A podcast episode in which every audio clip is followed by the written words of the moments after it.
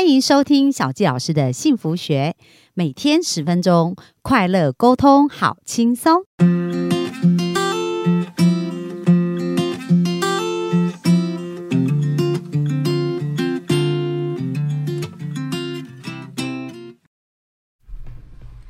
欢迎收听小教师的幸福学，很开心又在空中跟大家见面。大家有没有准备好一颗期待的心呐、就是呢，我们想要前进一个方向啊。你现在想象哦，就是嗯，宇宙已经准备要把最好礼物给你了。但是他问你说：“哎，你到底要什么？”如果你说的不清不楚，他也不知道怎么给你啊。所以今天我们就要来聊聊，到底要怎么写伴侣清单哦。那因为我们的巧克力妹就 Joyce 嘛，一天到晚在帮大家媒合，然后他自己许愿也许得很成功，所以我们要从他身上来学习如何去列出一个有效的伴侣清单。那我们就来欢迎 Joyce。Hello，各位新闻听众，大家好，谢谢小鸡老师。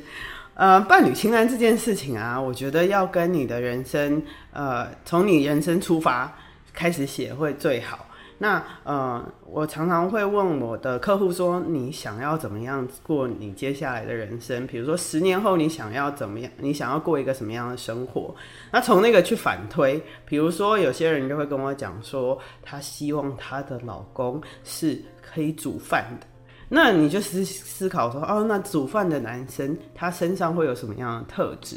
他可能是比较在意生活的，那他可能会是比较呃有耐心的，我会联想一下这样。对，然后去，然后手比较巧的之类的，然后那所以其实我当年呢、就是哦，你就有这样联想，对不对？我其实没有，但是这是我后来反推。但是因为我当年就是分了，跟我大学男朋友分手的时候情商，那我就想说，我来写写日记疗伤。然后边写日记就想说，哦，那我来开个清单好了。那结果呢，我这个清单就在大三的时候写了这个清单，结果我大概三个月前拿出来看，哎、发现它大概百分之九十都符合我先生的特质。嗯，那我我后来就思考说，哎、我怎么这么厉害？你知道，二十二十岁出头写就可以写出这么棒的清单。跟二跟三十岁要要的是差不多的。原因是因为我的清单上面大部分是呃个性跟性格，呃，然后还有价值观的事情，而不是说这个人要年收三百万，要五百万，不是这种比较呃数字的东西。我反而是写说，我希望这个人的个性，呃，这个人是大方的人。然后这个人是体贴的人，嗯，所以我写了很多是跟人的性格特质有关的清单。那我觉得这是比较重要的。哦，那那时候你其实也没有特别怎样，就是直觉反应把它列出来。对，因为我呃呃，直对，因为我就是可能对于一个理想伴侣的有一个图画，然后所以我会觉得说，你知道，一个比较大方的人。不管他他赚多少钱，他都会用在我身上，所以这反反而是比较重要的。呃，你不是写说他钱都只能花在我身上，而是你就想大方人就会愿意用在你身上，这对样。对对对对对对对。哦，了解。那你在写伴侣清单啊的这个过程，就是说，呃，比如说，呃，你在做媒的过程嘛，那你也会协助他们去厘清他们的伴侣清单嘛？会，其实我我自我们的咨询里面就有很呃系统化的，就是对对方的的条件的期待。那嗯、呃我们请他开了一些这样子的条件之后，我会带着我的客户去看说为什么他要开这样子的清单。那因为我觉得你每个人的动机，让做任何事情动机是最重要的。对，所以你比如说你开一个条件是这个人要在海外留学过，那为什么一定要在海外？所以你就会问他说，哎，为什么这样子？对，那如果他说出来的理由会让我发现他其实蛮多自我矛盾在里面的，我就会带他厘清说，哎、那呃，比如说啊，有一个人他开了要海外留学的这个条件，他的意思是说，哦，因为在美国念过书的话，他们会有比较多的共同语言，可能呃呃，比如说呃那个 pop culture 就是普那个比流行文化这部分，他们可以比较多的话题可以聊。那我就问他说：“那你有没有跟美国人交往过？因为如果他真的是想要有留学美国经验，那跟 那跟一个美国人交往也不是一样吗？”他说他从来没有跟美国人交往过，那我就会说，哎、那为什么你没有考虑跟美国人交往呢？他又说，哦，因为华人文化对他很重要。我在帮他抽丝剥茧以后，我才发现他对于海外留学这个呃这个条件，其实他背后的原因是这样子表示他们比较门当户对，因为他自己是从呃爸爸妈妈送出国的，表示他们家有那样的经济背景。那他也希望男生有同样的经济背景，让他们是能够去海外留学。家庭环境比较像这样，对，那所以其实跟他一开始讲出来的不一样。条件其实是不一样的。那那这样子的时候，我会，我就带着他看到了，其实他在意的是门当户对这件事，而不是 这个人到底有没有有留学过？对，对，所以其实我觉得开跳伴侣清单很重要的是，你要去厘清说，哎、那我开这些条件的动机是什么？你要清楚知道这样的动机，你才可以知道说这个人呃出现的时候，哎、他是真的是对的人，因为你动机对了，其实有一些条件是可以被省略的啦。对，其实这个我也是超有感，就是我常常在看学生的伴侣清单，然后发现他写的根本就跟他内心要的不一样，就像就像刚刚 Joyce 讲的这样子。然后我记得我有一次有一个有一个男同学吧，然后他就写了两个条件，他第一个就写说，哎，他希望对方啊要很内向，是，好，然后又写了另外一条，就是说他希望他跟他的朋友打成一片。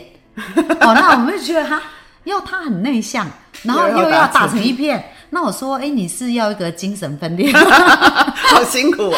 对吗？因为照理来讲，一个人的特质，这两个层面是不会会冲突的，对一定对嘛冲突那你想想看哦，啊，如果你写了一个冲突的清单，那是这时候宇宙根本就不知道怎么送人送给你，不小心就送到一个真的是 精神分裂，他就是情绪阴晴不定，类似对这样子。那我说，后来我就是也是问他，因为就是所以这也是自我去问，也是蛮重要。不过哦，自己问有时候会有盲点啊，比较不就是回圈会跳不出来这样。那我当时有问他说啊，你为什么要觉得他很内向？他说我就是希望他可以听我讲话、啊。那我就问他说哦啊，那你是希望他可以听你讲话，还是他很内向啊？如果他很内向，他不听你讲话，这样 OK 吗？他说不 OK。那我说如果他听你讲话，可是没有很内向，这样可以吗？他说可以。所以其实很多时候我们可能真的有时候没有那么理解我们真正要的是什么。对，真的，所以还是要透过一个引导者来帮他引导，说，哎、其实那你有没有看到你的一些盲点？对，因为这就回到 Joyce 在一开始提到很多人生的成本。对，好，因为如果你这个想错，其实宇宙还是会给你的哦。就是但是呢，等一下你交往了半天，发现说，哎，他为什么不符合我内在的期待？是，然后这可能两年三年就过去了，对，真的，好、是不是？我常问他两三年值多少钱？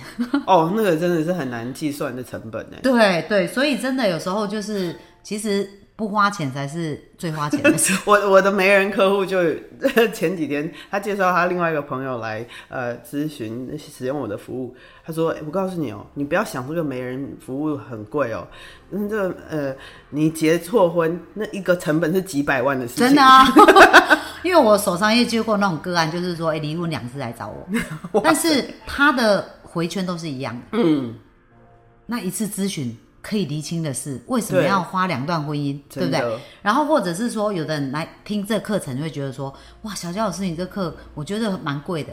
那我就说，哎，你办两次婚宴要花多少钱？对，对不对啊？你随便一个蜜月旅行就比这个钱多很多了。真的，所以其实有时候我们就是 要真的去理解我们生命，就就跟刚刚伴侣清单很像，对不对？哎，他以为他要的是这个，可是他都不知道他背后付出的成本跟代价。是，所以我们就是要透过不同的工具，然后多多的认识自己。对，那你觉得就是说，哎，在你帮助别人厘清伴侣清单，你有没有什么提醒？就是说，如果要列伴侣清单的时候，可以怎么样开始会是一个好的方式呢？嗯，我觉得第一个就是我说的，你可以思考他基本的这个性格，然后他的特质，你希望他一定拥有的。然后呢，呃，你可以前五项是一定必要的条件，嗯，然后呢，再来可以分成啊十项，有很好，没有也不会怎么样，样子。对的条件。然后呢，我会鼓励尽量开的是跟价你的价值观相近的呃条件，呃，所以比如说有些人会开，我希望他呃呃年收入五百万，但是我就会问他说：“那年收入五百万很重要，还是他不管怎么样都可以，就算失业了，他可以再创造一个年收入五百万的工作，这样比较重要。所以其实就是呃，我觉得要呃特特质的部分，就是为什么呃跟价价值观相近，然后而且是。追求那个最根本的东西是很重要的，然后再来呢，有很好，没有也没关系的部分，呃，就知自己知道说这样子开的时候，其实不用一直拘泥在呃清单上面，要知道说，哎，有些东西其实我是要有弹性的，可以调整的。嗯，哇，很棒哦！我们幸福听众我们学到了列清单很重要，就是你要。呃，而且二零二四年又要到了嘛，就像我们生命都要设立目标一样，那清单就是你的呃伴侣的目标了。我们要很清晰，我们才能朝那个方向前进。哦，好啊，那希望这一这一集也是很棒。那个 Joyce 就分享他一个经验，跟他的一个切身的的的经历哦，所以希望对大家有帮助。那明天呢，我们就来聊聊啊，就是哎，媒人其实也是一个很幸福的工作，所以人生呢，怎么把它活成一个幸福的人生，好不好？那我们明天又继续线上见喽，拜拜，拜拜。